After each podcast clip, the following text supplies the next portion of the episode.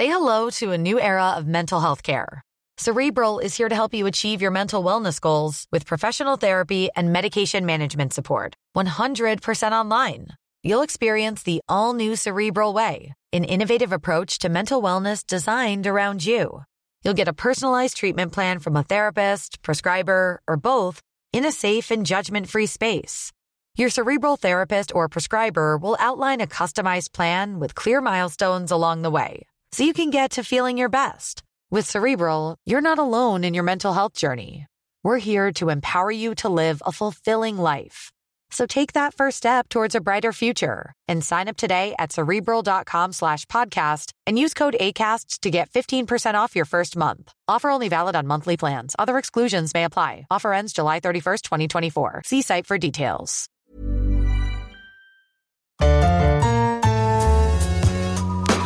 Pour moi, Cannes représente euh, un des plus grands festivals au monde du cinéma. Le chef-d'œuvre, comment vous connaissez mon nom? J'ai vu le début du film.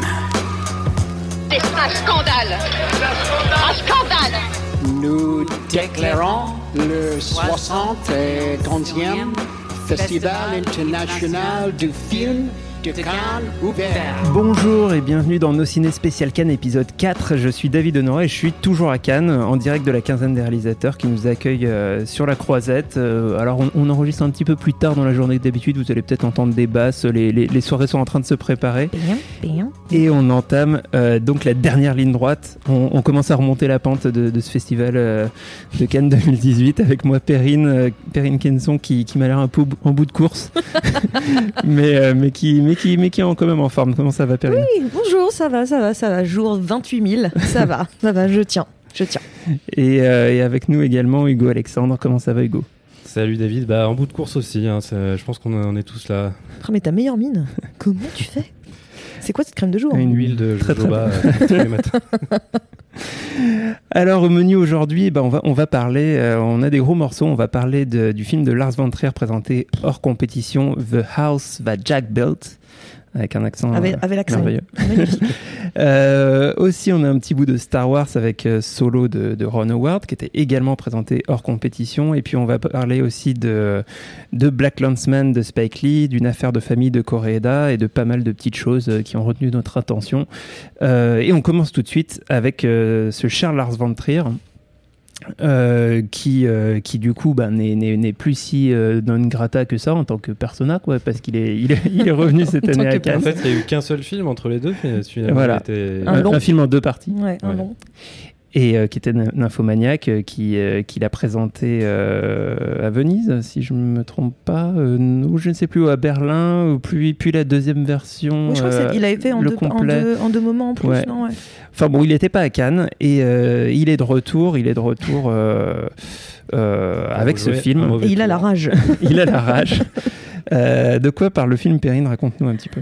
Eh bien, euh, je reviens juste sur ce que tu disais, j'ai le retour, parce que ça faisait 7 ans hein, qu'il s'était retrouvé euh, persona non grata en 2011, et d'ailleurs il l'a bien fait sentir On à la rap- projection. euh, rapidement pourquoi? Oui, bah, il pas rapidement pourquoi Parce que lors d'une conférence de presse de Mélancolia, euh, il avait eu des propos, euh, comment dire, pff, excessivement maladroits euh, en lien avec le nazisme. Et, euh, et bon, il y a eu un amalgame sérieux de faits en disant que c'était une ap- l'apologie.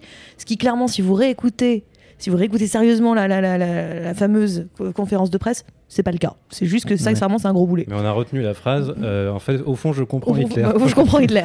Bon, mais en fait, on est dire dans le contexte, mais voilà. Enfin bon. Et euh, mais donc résultat, depuis, il était, euh, il était persona non grata, et, euh, et il l'a bien fait sentir encore une fois à la projection officielle de son film euh, l'autre l'autre soir à 22h30, parce que il a bien fait. un- une fois qu'il était en gros plan, il faisait un grand chiffre 7 avec ses mains comme ça, genre 7 ans que j'étais pas là, les gars, I'm back. Donc euh, il revient euh, le- dans les dents devant euh, en racontant l'histoire d'un serial killer, mais du point de vue de ce serial killer, donc qui est Matt Dillon. Oui, c'est Matt Dillon qui nous parle de cinq incidents.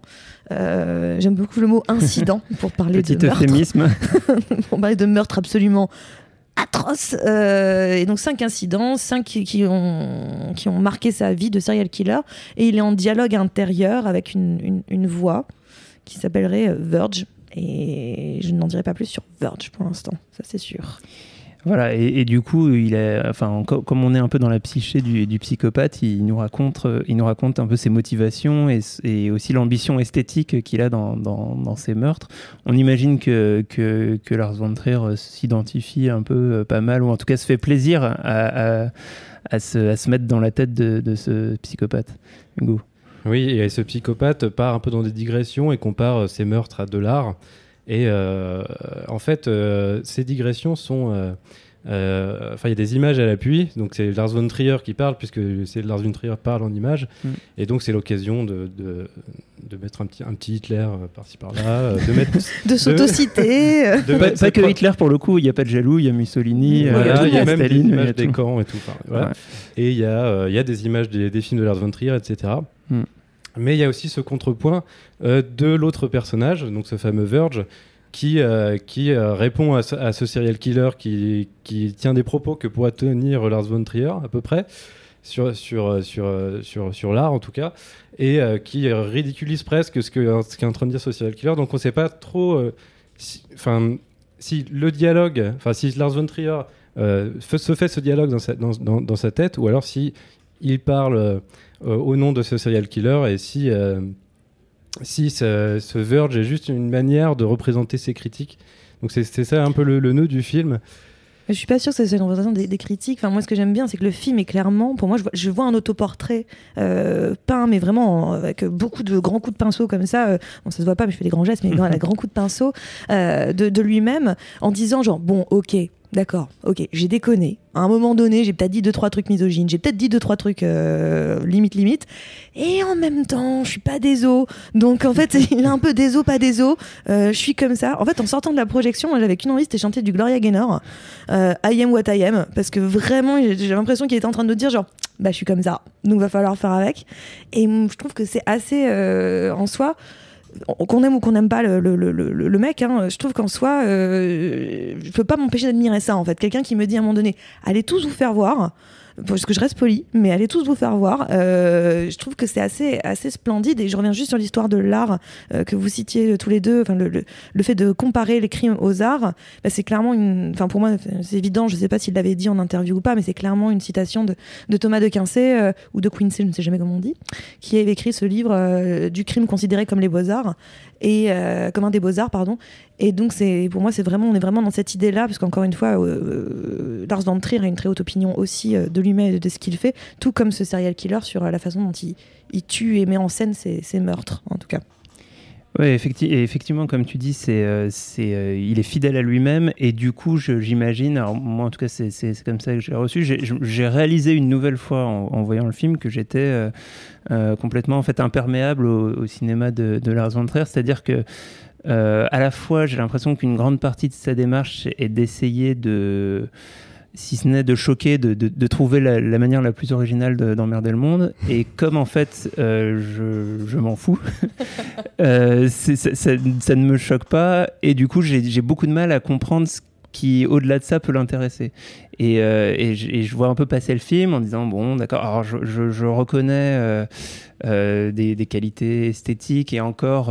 Enfin, je trouve par exemple ce film moins impressionnant que, que Mélancolia ou même que l'était en tout cas la première partie de Nymphomaniac euh, euh, par moment, qui avait, je trouvais des vraies, trouvailles visuelles. Là, là, on a des choses euh, de bonne facture, mais pas. euh, Enfin, Il y a de la je- mise en scène quand même. il y a de la mise en scène, il y a des, des trucs euh, beaux. Enfin, c'est, c'est le, le, le film aurait très bien eu sa place en, en compétition. Enfin, on imagine que c'est plus d'autres, euh, d'autres raisons qui l'ont, l'ont poussé hors compète.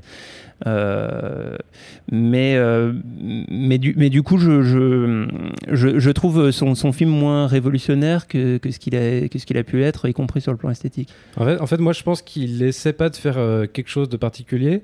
Je pense qu'il il explore sa propre psyché. Et euh, moi, je trouve que en fait, ce film ressemble à une séance chez un psy. Mm. Il parle à un gars qui lui répond, qui lui dit ah mais euh, du coup, vous m'avez parlé de ça, voilà. Euh, il rebondit dessus, etc. Mm. Et en fait, euh, euh, il, il choisit juste la, la meilleure forme possible, je pense, pour essayer de, de- de se sonder lui-même. Et je trouve que ce film ressemble vachement à, un- à un infomaniac dans, Ah bah, dans la- exactement, ouais, ouais, dans la construction. Dans la construction, c'est c'est quasiment la même. En fait, c'est par chapitre, Ouais. par, euh, par événement qui, Bah, qui chapitre, est c'est son, c'est son truc déjà. Enfin, c'était le cas sur Antichrist. Sur, euh, voilà, il, Hmm. il marche en chapitre. Mais ce qui est intéressant, c'est- en effet, c'est le, le- le dialogue. Euh, déjà dans, dans c'était euh, Charles Gainsbourg qui discutait avec Stellan Skarsgård euh, en permanence. Et elle se confessait à lui en disant qu'elle était un monstre, qu'elle n'était pas, quel- Ouais. qu'elle n'était pas quelqu'un de bien, qu'elle qu'elle méritait pas. euh, qu'elle- elle arrive en sale état chez, chez Stellan Skarsgård. En gros, elle dit qu'elle mérite ce qui lui arrive. Et, et on est dans, on est dans, la- dans le même système avec ce personnage. ça, ouais. En fait, il, il se préoccupe plus vraiment de raconter des histoires, de trouver une forme pour raconter une histoire en particulier, comme ça avait pu être le cas que Mélancolia et, et bien avant euh, le dogme, etc., où c'était vraiment de, presque du, euh, du, euh, de l'hyper enfin du, du réalisme euh, à la, enfin comme comme pourrait faire euh, Keshish, ou- enfin je compare pas Von Trier à Keshish, mais c'est cette idée de cinéma de- d'essayer d'imiter le réel. Là, euh, c'est plutôt euh, ouais trouver une, forme pour euh, pour montrer ce qu'il a dans la tête. Et donc ça se matérialise par les, les meurtres d'un serial killer pour cette fois, mais la prochaine fois ce sera peut-être un truc to- totalement différent. Après, les Et donc, et donc, en fait, je, je pense que je ne sais pas s'il y a vraiment une idée, une intention profonde derrière. Et en fait, c'est peut-être juste une, grosse, une grosse élucubration. Et ça, du coup, ça prend la forme parfois d'une comédie. C'est-à-dire que euh, je pense que Lars von Trier, au fond, quelqu'un de drôle.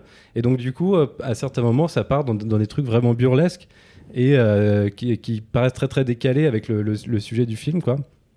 Et donc, c'est ça tout Lars von Trier, c'est que vraiment, il se lâche, il fait ce qu'il veut, et puis, puis c'est tout, quoi. Après, il est volontairement provoque, quoi. ça l'amuse beaucoup, et ça l'amuse beaucoup de voir les gens réagir. Ouais, ça, je pense. Il adore ça, et je suis sûre que là, quand on a lu. euh, Enfin, moi j'étais à la projection officielle euh, ce soir-là, montée des marches, tout ça, voilà, j'ai fait un petit effort de tenue. Et, euh, mais je confirme en effet qu'il y a beaucoup de gens, beaucoup de gens qui sont sortis de la salle. Moi j'en ai vu beaucoup passer à côté de moi, avec des. Mais, euh, puis, ils te faisaient bien comprendre qu'ils sortaient de la salle. hein. Vas-y, que je te claque la chaise, Ouais. vas-y, que machin. Puis genre, pff, comme ça, puis je te fais un tweet assassin derrière, du genre, c'est honteux, c'est scandaleux, ça ne devrait même pas être.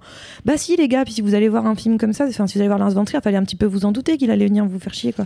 Et, euh, et les scènes de meurtre, c'est vrai, elles sont euh, certaines, euh, une qui impliquant des Inventives. enfants, euh, euh, est particulièrement euh, estomacante, quoi. Euh, Mm. Donc ça, c'est sûr. Mais quand on va voir Trier, on se doute bien que c'est pas une série AB, quoi. Ouais, mais c'est vrai qu'on on s'attendait vraiment à un truc très très gore parce Oui, que c'est pas, si- c'est pas si. voilà, on était- ouais. et c'est plus de la violence Oui, il y, a- morale a- en fait. il y avait euh, plusieurs, euh, il y avait des, des rumeurs qui annonçaient que le, le- le festival avait prévu des ambulances. euh, Il y, a- il y avait dans le dans le Il y a eu un buzz programme, qui est un petit peu monté tout seul, quand même. Hein. dans le programme, il était écrit euh, attention aux âmes sensibles. C'est écrit euh, sur le billet. sur le billet, C'était violence explicite, ouais. ça n'arrive- jamais. Ouais, C'était- il y avait un tampon. euh, Il y a quelques, il y a quelques trucs un petit peu graphiques et en même temps, bon, peut-être qu'on a ce truc de, de critique de cinéma d'être d'être devenu un peu insensibilisé aux images et bon. ouais, euh, c'est- c'est quand même gore, mais en fait c'est, c'est- on a vu on a vu bien pire à Cannes et euh, et, euh, et en fait c'est, c'est surtout de la violence morale, ouais. Hmm. Cette scène qui, a- qui implique des enfants, en fait, c'est c'est pas très très violent euh, dans les images, mais Non, dans, mais c'est dans la ce que ça, de ce préparation, que ça c'est- représente. euh, C'est le sadisme qui va avec, quoi, Ouais, qui, c'est ça, qui- ouais. qui- qui rend mal à l'aise. Quoi. Et alors juste pour, euh, pour conclure sur, euh, sur Lars, je, je, je vais, euh, je vais le citer, euh, il, il a, il a lâché ça euh, au, au cours d'une table ronde euh, sur, les hauteurs, sur les hauteurs de Cannes et c'est rapporté par le Figaro. Euh, il dit je n'ai jamais tué personne mais si je devais le faire ce serait un journaliste. et, donc, et donc là je pense qu'on tient le génie du, du, du il, personnage. est, il est drôle quand même. Euh, Il reste drôle, hein. il n'y a rien à faire. il est quand même pas mal. Et je alors, pense qu'il est reparti avec son petit camping-car. je sais pas s'il est parti, hein, peut-être qu'il qu'il va, il Bah, va je pensais que j'avais vérifié parce que le camping-car est planqué, enfin est mis derrière le, le- le palais du festival. Ah. Je ne déconne pas, il est là. hein. Ah, ça Donc euh, il était là la dernière fois. Alors on, on passe, on passe complètement du coq à l'âne euh, puisqu'on passe de, on passe de Lars von Trier à Disney et euh, le nouvel épisode de Star Wars. Alors, on est dans les, on est dans les spin-offs, dans les spin-offs préquels, tout ce que vous voulez, backstory.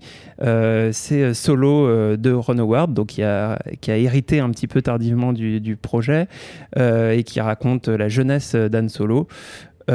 C'était présenté également hors compétition avec un cast assez riche. Ça fait une belle, une belle montée des marches. Et on a découvert le film. Alors moi, je l'ai découvert à, la- à la- à une projection de 22h15 dans une indifférence assez, euh, assez globale. Il devait y avoir une quinzaine de, de personnes dans la salle. Ah bon? Euh, J'ai l'impression que, que enfin, ça, ça me fait un peu de la peine de voir euh, que maintenant Star Wars euh, arrive euh, euh, au festival et, c'est devenu quelque chose de Mais tellement ils banal avaient- qu'on s'en Ils fout un avaient peu. prévu énormément de, de projections aussi. Et Alors, il y avait beaucoup de euh, projections. Il y en avait trop. Ouais. Mais celle de 19h45, euh, qui était un, donc euh, un décalage par rapport à la projection officielle, j'y étais. J'étais en Bazin, qui est la plus petite salle, hein, c'est Oui. pas Debussy, mais on m'a dit que Debussy déjà était pas du tout plein. Mm, mm. Et la Bazin, il y avait au moins 150 sièges de libre. Voilà. Donc clairement, il y avait un truc genre, ouais, enfin, balèque. En tout hein. cas, en tout cas, ça intéresse pas les journalistes. Euh, de- Ouais. Les journalistes masses. qui viennent à Cannes. C'est Cannes, ouais. c'est vrai que le, le, ça sort la semaine prochaine. Voilà, le- tout, c'est le à la film- soirée, mais pas au film. le film sort la semaine prochaine. Voilà. Et alors, on l'a vu.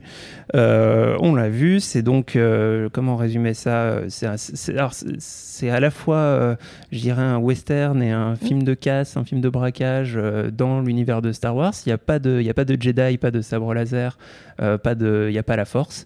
Euh, Il on n'y a pas le, générique One, avec ouais. les. Il y a les pas le générique. Oui, alors ça, c'était un peu mon truc. bouge, bouge le machin. Mais non, ça marchait pas. Et, euh, et donc, du coup, qu'est-ce que vous en avez pensé, Hugo? Bah justement, moi j'étais assez client de l'épisode 7 et 8 et là je, pour le coup j'ai pas retrouvé euh, mon, mon- Star Wars.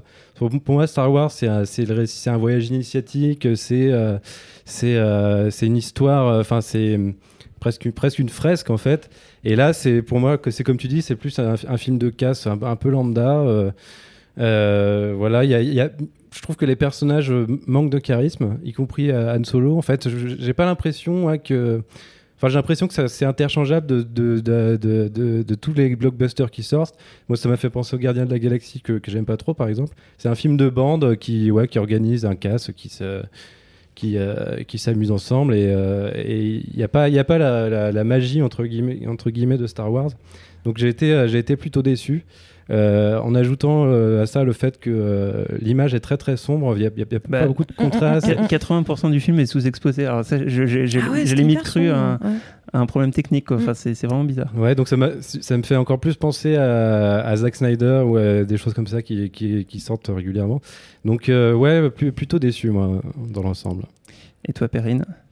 Bah, un petit peu comme Hugo qui était en mode hashtag not my, not my Star Wars. Euh, je suis- je- si je devais faire une, une critique en un mot, ça serait ouais. Voilà. Mais non, je passe pas un mauvais moment, je vais pas mentir. Voilà, j'étais devant, je trouvais ça. euh, euh, mais ça a défilé devant moi. Et comme ça, puis à la fin, je fait bon bah on, on va manger. Enfin, c'était pas le film m'a jamais vraiment accroché à aucun Ouais, on s'en moment. fout, quoi, en on fait. on s'en fout en fait. C'est un peu, bah, pour le coup, hashtag, euh, hashtag on s'en fout, quoi. Enfin, là, euh, Osef. Mais c'est juste que hum, l'histoire, elle est, elle est pas très très surprenante. Je trouve qu'il y a un peu gentiment une part fan service sur la fin que je trouve pas particulièrement. euh, en tout cas, ou bien moi j'ai pas compris, mais je vois, vois- pas. le- Mais bon, je trouve ça très fan service. Euh, le, méchant, euh, le méchant qui ressemble pas à un méchant, c'est assez marrant d'ailleurs. Je trouve que le méchant, voilà, parce qu'il y a un méchant, euh, et j'ai l'impression qu'on est dans un film qui, qui s'en prend aux banques. Je trouve qu'il a une tête de banquier. Donc, oui, c'est un euh, méchant euh, humain en costard. Ouais, il est en costard. Star Wars. à un moment du débat, j'ai fait, on est dans, dans RPO, enfin, qu'est-ce qui se passe? Enfin, d'un seul coup, je, je comprenais plus rien. Euh, donc, il y, a- il y a quelque chose où, ouais, ça nous emporte jamais.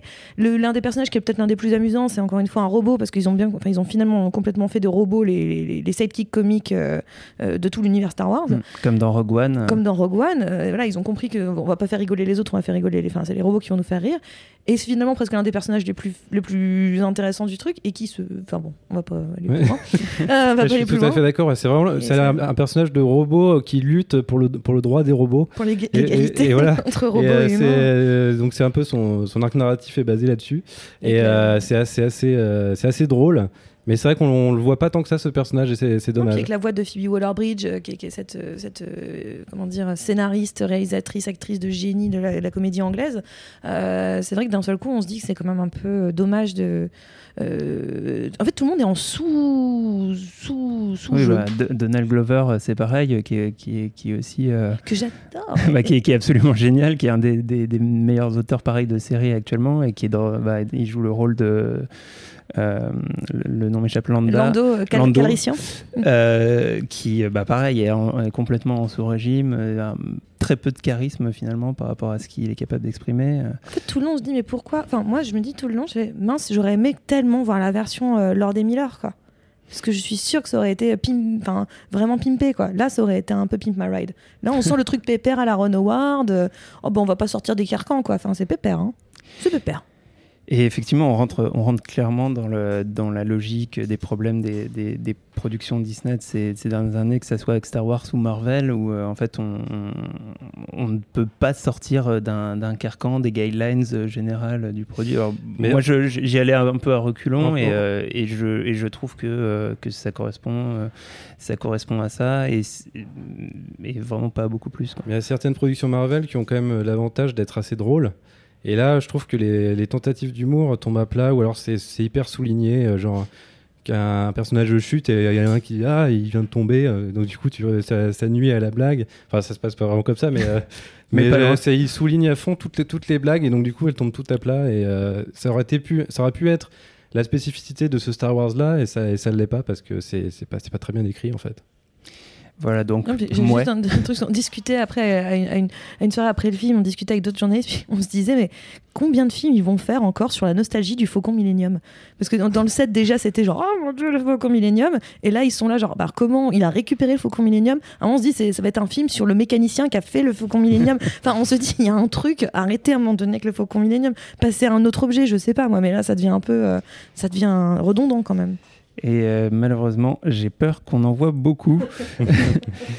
Euh, on, on- on va enchaîner du coup et alors parler euh, cette fois d'un film en compétition que personnellement j'attendais beaucoup, qui moi m'a un petit peu déçu, bien qu'il soit assez divertissement, assez divertissant pardon, c'est Black Landsman de, de Spike Lee.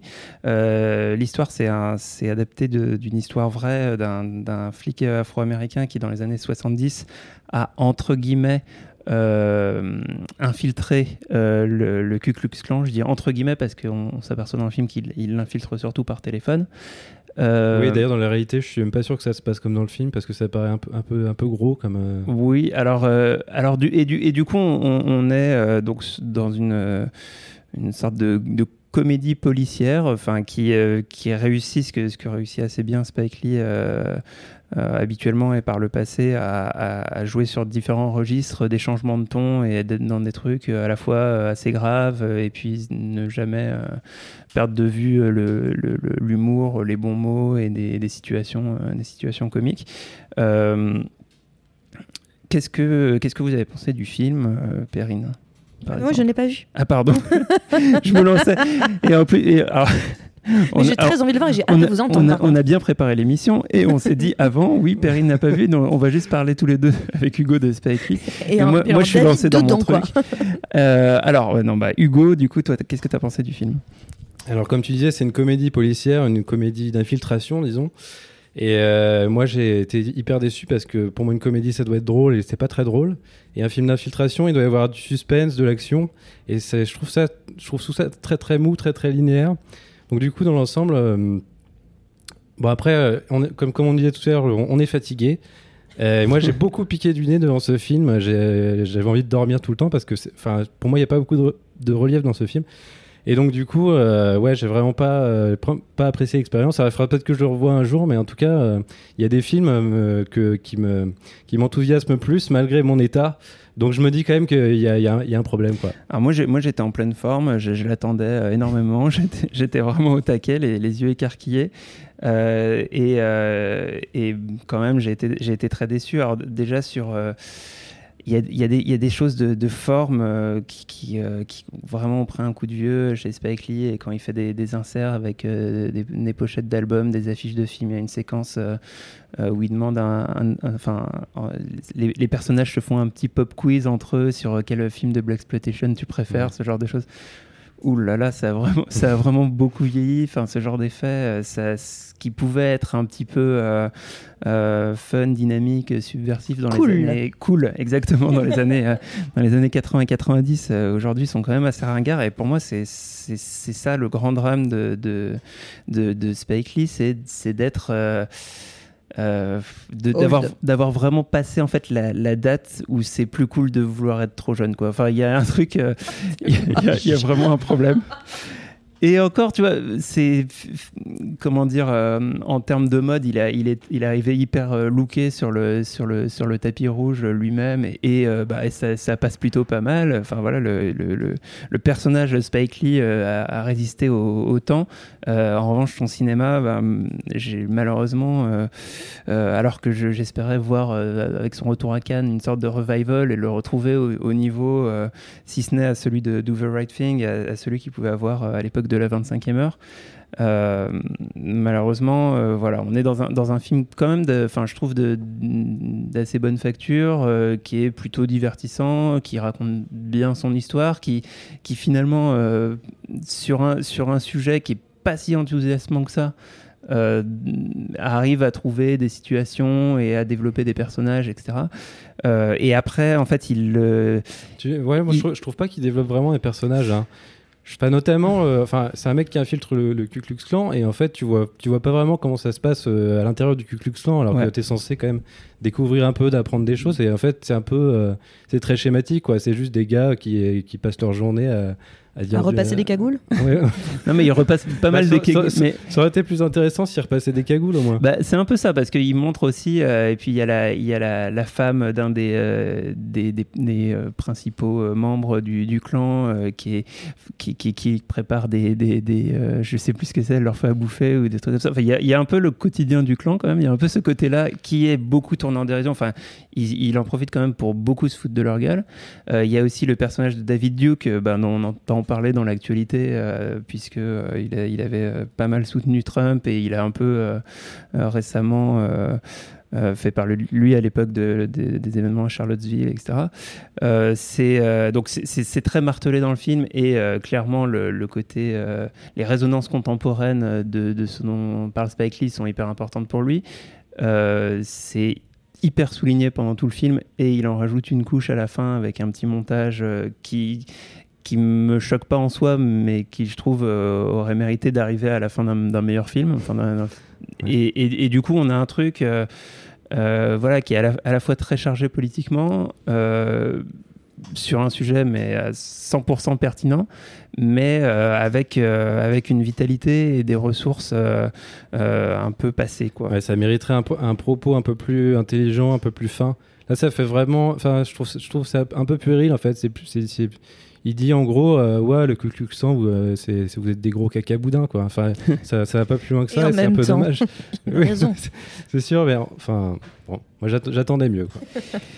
Et alors, on va juste enchaîner très rapidement avec un autre film de la compétition qu'on a vu et qui nous, qui nous a plutôt plu euh, avec Hugo. Cette fois, je vais pas te redemander euh, ton avis, Perrine, euh, si tu m'as dit avant que tu Merci, l'avais pas je- vu. je- je continue à regarder la pluie tomber.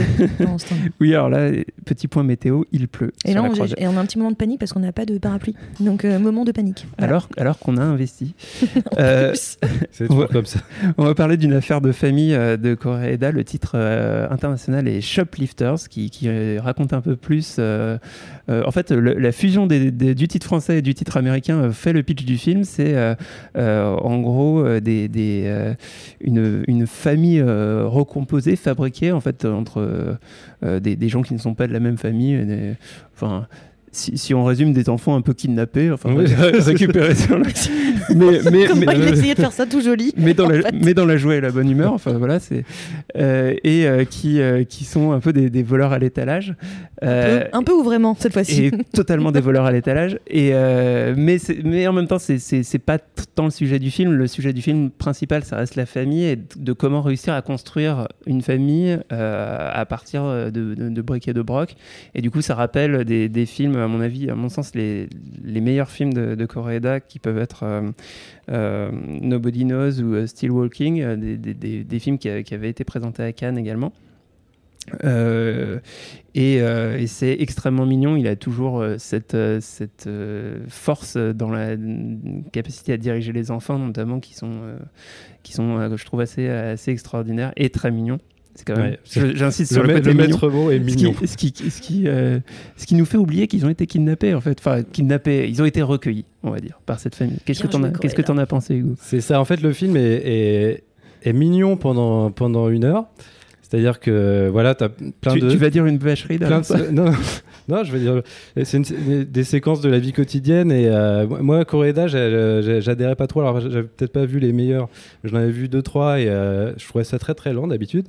Et là, c'est- toujours le même rythme, mais, mais en fait, euh, je suis vraiment captivé par ce qui se passe parce que on est au sein d'une famille et donc euh, c'est extrêmement mignon effectivement. Et au milieu, du, on a dit, on a dit jour. 25 fois ce mot. Le Et mot du jour. et au milieu du film, il se passe kawaii au moins. il se passe un truc qui fait basculer le film dans, dans- dans une, autre- dans une autre ambiance et, et- et du coup ça devient de mignon, ça devient poignant quoi. Et Mm. euh, donc on a été attendri pendant une heure et après on pleure pendant une heure. Bon, c'est un peu l'anti-afro sale et méchant, c'est-à-dire que c'est une famille euh, qui galère, euh, qui vole euh, dans les supermarchés, euh, qui, euh, qui casse des voitures pour, pour, pour piquer, le, pour piquer la, les- des portefeuilles. Mais euh, tout, se- fait dans, la bienveillance, tout est... euh, ça, Non, mais quand j'écoute en extérieur, c'est Ça paraît génial. tellement bizarre. Et, Génial. en plus- et, et- et- et ça, ça rejoint d'ailleurs ce que, ce que Daniel avait dit dans le, dans le tout premier épisode euh, du, du- du podcast euh, euh, en, en début de festival et en disant que en regardant le pitch du film, ça l'intéressait. Alors lui qui est très euh, euh, fan et, qui connaît très bien le Japon, qui va très souvent, et il disait c'est intéressant de faire un film sur des, des, des gens qui volent dans les magasins parce que c'est complètement antinomique de la culture japonaise. C'est-à-dire que c'est un truc euh, qui déjà est, est très bizarre. Et, ça, ça fait aussi partie du film, c'est que euh, ils sont de fait en marge de la société et, et même dans leur manière de voler, il, il y a une sorte de, de code de l'honneur et, de, et de, de questionnement moral de ce qu'on peut ils faire, volent- ce qu'on ils peut faire, manière- comment on peut le Ils faire. volent de manière mignonne surtout. Ouais. Il y a, il y a- C'est il y a- plus important. il y a une petite, c'est très mignon. Il y a une petite gestuelle qu'on peut pas vous refaire en podcast euh, qui, qui, euh, qui est faite avant de- d'aller voler le vrai. paquet de bonbons. Et donc des il y a une- petite fille euh, qui, est, qui est- qui est très mignonne. Et qui, qui, euh, ça. On a qui- trop dit ce mot, on va devoir enchaîner. ici à la, au, vol dans- au vol à la tire. Vous êtes interdit de mignon pendant trois semaines, hein, je vous le dis tout de suite. hein. Et oui, donc ce podcast est sponsorisé par Mignon 4. Donc à chaque fois, vous. Alors, c'est non, c'est- c'est des faux sponsors parce qu'après, on va nous- ça va nous tomber dessus, la répression des fraudes et tout ça. Euh, du coup, Perrine, tu vas nous parler, je crois, de Nos Batailles, euh, qui est un peu ta reco. Oui, euh, Nos batailles de, de- de Guillaume Sénès, si je dis pas de bêtises en termes de nom. Euh, le film Nos batailles était, et là, bien sûr, c'est là où j'ai un super trou. Je ne me souviens plus dans quelle, quelle sélection il est. C'était la semaine de la critique la semaine de la critique Je sais pas, je, je vais te le dire. Vas-y. Je crois pas que tu, la tu peux, de Tu peux y aller, je Voilà. vais te le dire. Merci. Euh, donc Nos batailles, en effet, c'est un film avec euh, Romain Duris, euh, Romain Duris, Laetitia Laetitia Doche, et- Laure Calamy, Merci, Dominique Calamy. Valadier. Oui, c'est surtout ces trois-là qui mènent Mm, un petit mm, peu mm. le- la barque. En fait, le film est tenu par, euh, par Romain Duris, qui est un. Il travaille dans une usine, une sorte d'usine à la Amazon, vous savez, avec tous les cartons, les machins, les trucs qui passent, les commandes, enfin voilà, le, la bonne usine, quoi. Et il est un peu chef de rang euh, dans cette histoire et euh, très impliqué euh, dans, tous les mouvements sociaux, syndicaux là-dessus, très défenseur de son équipe. Et il vit une vie d'ouvrier moyen avec ses deux enfants et sa femme. Et autour d'eux, bah, la misère grandit, les gens sont de plus en plus dans une sorte de précarité, ça devient un peu compliqué. Puis du jour au lendemain, la femme disparaît. Elle, elle, elle s'est barrée. Clairement, elle s'est barrée. On ne sait pas où, les affaires ont disparu, elle, elle a disparu. Euh, voilà. Et elle le laisse un petit peu, genre, bah, tu, te, tu te débrouilles avec les enfants, euh, alors qu'il était très occupé par, euh, par, justement toutes ces, comment dire, toutes ces activités syndicales, etc. Et donc, il va devoir réapprendre à gérer un quotidien sachant que sa femme n'est plus là et que en même temps il y a des crises dans l'entreprise. Donc en fait il y a vraiment deux sujets dans ce film. Il y a le sujet de l'entreprise, le sujet, on dirait le sujet un peu la Stéphane Brisé, Mhm. hein, euh, à la, la loi du marché ou à la en guerre qui est passée euh, il y a pas longtemps euh, dans, notre, dans le festival. Donc voilà on a le sujet un peu social vraiment et qui est très très bien développé sur justement la, le- le- le- la croissance de la précarité chez, chez, chez, chez le, monde ouvrier notamment et l'impact que ça a sur les familles. Euh, c'est ultra violent en fait, à quel point eux le prennent de plein fouet et n'ont pas d'exutoire, n'ont pas d'échappatoire par rapport à ça. Et de l'autre côté, on a euh, justement le cas de cette famille en particulier où cette précarité sociale à un moment donné a eu raison potentiellement de la femme, même si on n'a jamais la vraie raison de pourquoi elle part.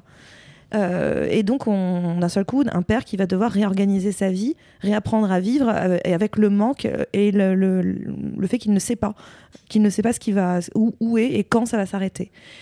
Et euh, le film a vraiment deux temps euh, assez jolis qui est grâce à, à Laetitia Doche, qui est vraiment définitivement une, une, boule d'énergie, un rayon de soleil, cette fille. C'est quand même assez incroyable ce qu'elle fait. Parce que euh, vraiment, Duris porte tout le film. Un film un peu difficile, un film un peu vraiment social. Et il tire la gueule pendant tout le film.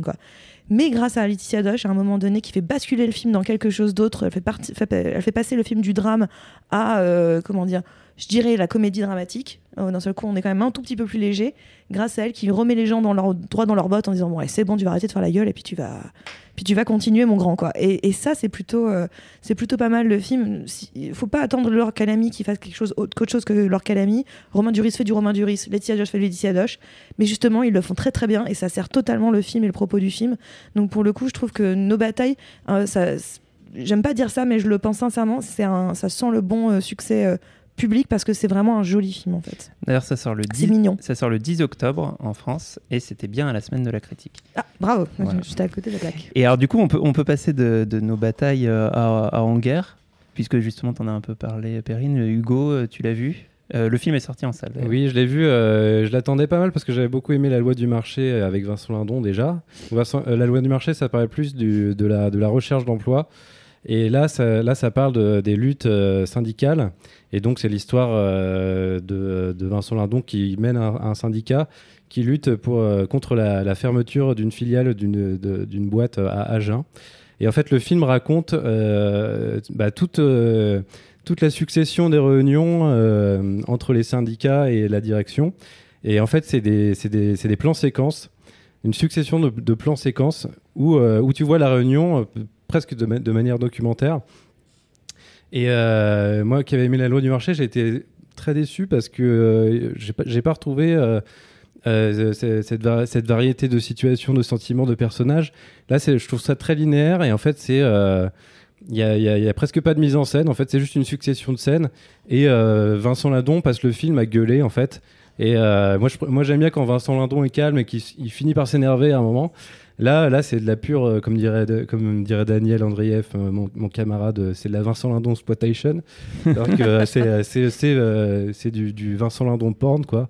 Et euh, moi, j'ai, j'ai, j'ai- Là, là, j'ai moins envie de Là, voir. tu moi, nous ça as pas du tout vendu le film. euh, et, et comme dans la comme dans la loi du marché, euh, il, il termine le film euh, avec un, un, un événement flamboyant, euh, euh, très très cheesy, euh, que, auquel j'ai pas du tout adhéré. Donc euh, moi, ça m'a pas plu du tout. Voilà. Pour résumer. Ça t'a pas plu et euh, moi en revanche je vais parler d'un film qui m'a plutôt beaucoup plu euh, que j'ai vu euh, à un certain regard le titre le titre français donc c'est un film chinois le titre français c'est Un grand voyage vers la nuit et le réalisateur c'est Bigan qui avait avant réalisé Kylie Blues c'est un film qui était qui était assez attendu il y avait un petit un petit buzz qui le qui le précédait parce que euh, on avait entendu des choses sur, euh, euh, quelques prouesses techniques qui sont, qui sont réalisées dans le film. Et moi, je ne m'étais pas beaucoup plus renseigné que ça et je me présente à l'entrée de la salle et puis on me donne une, une paire de lunettes 3D.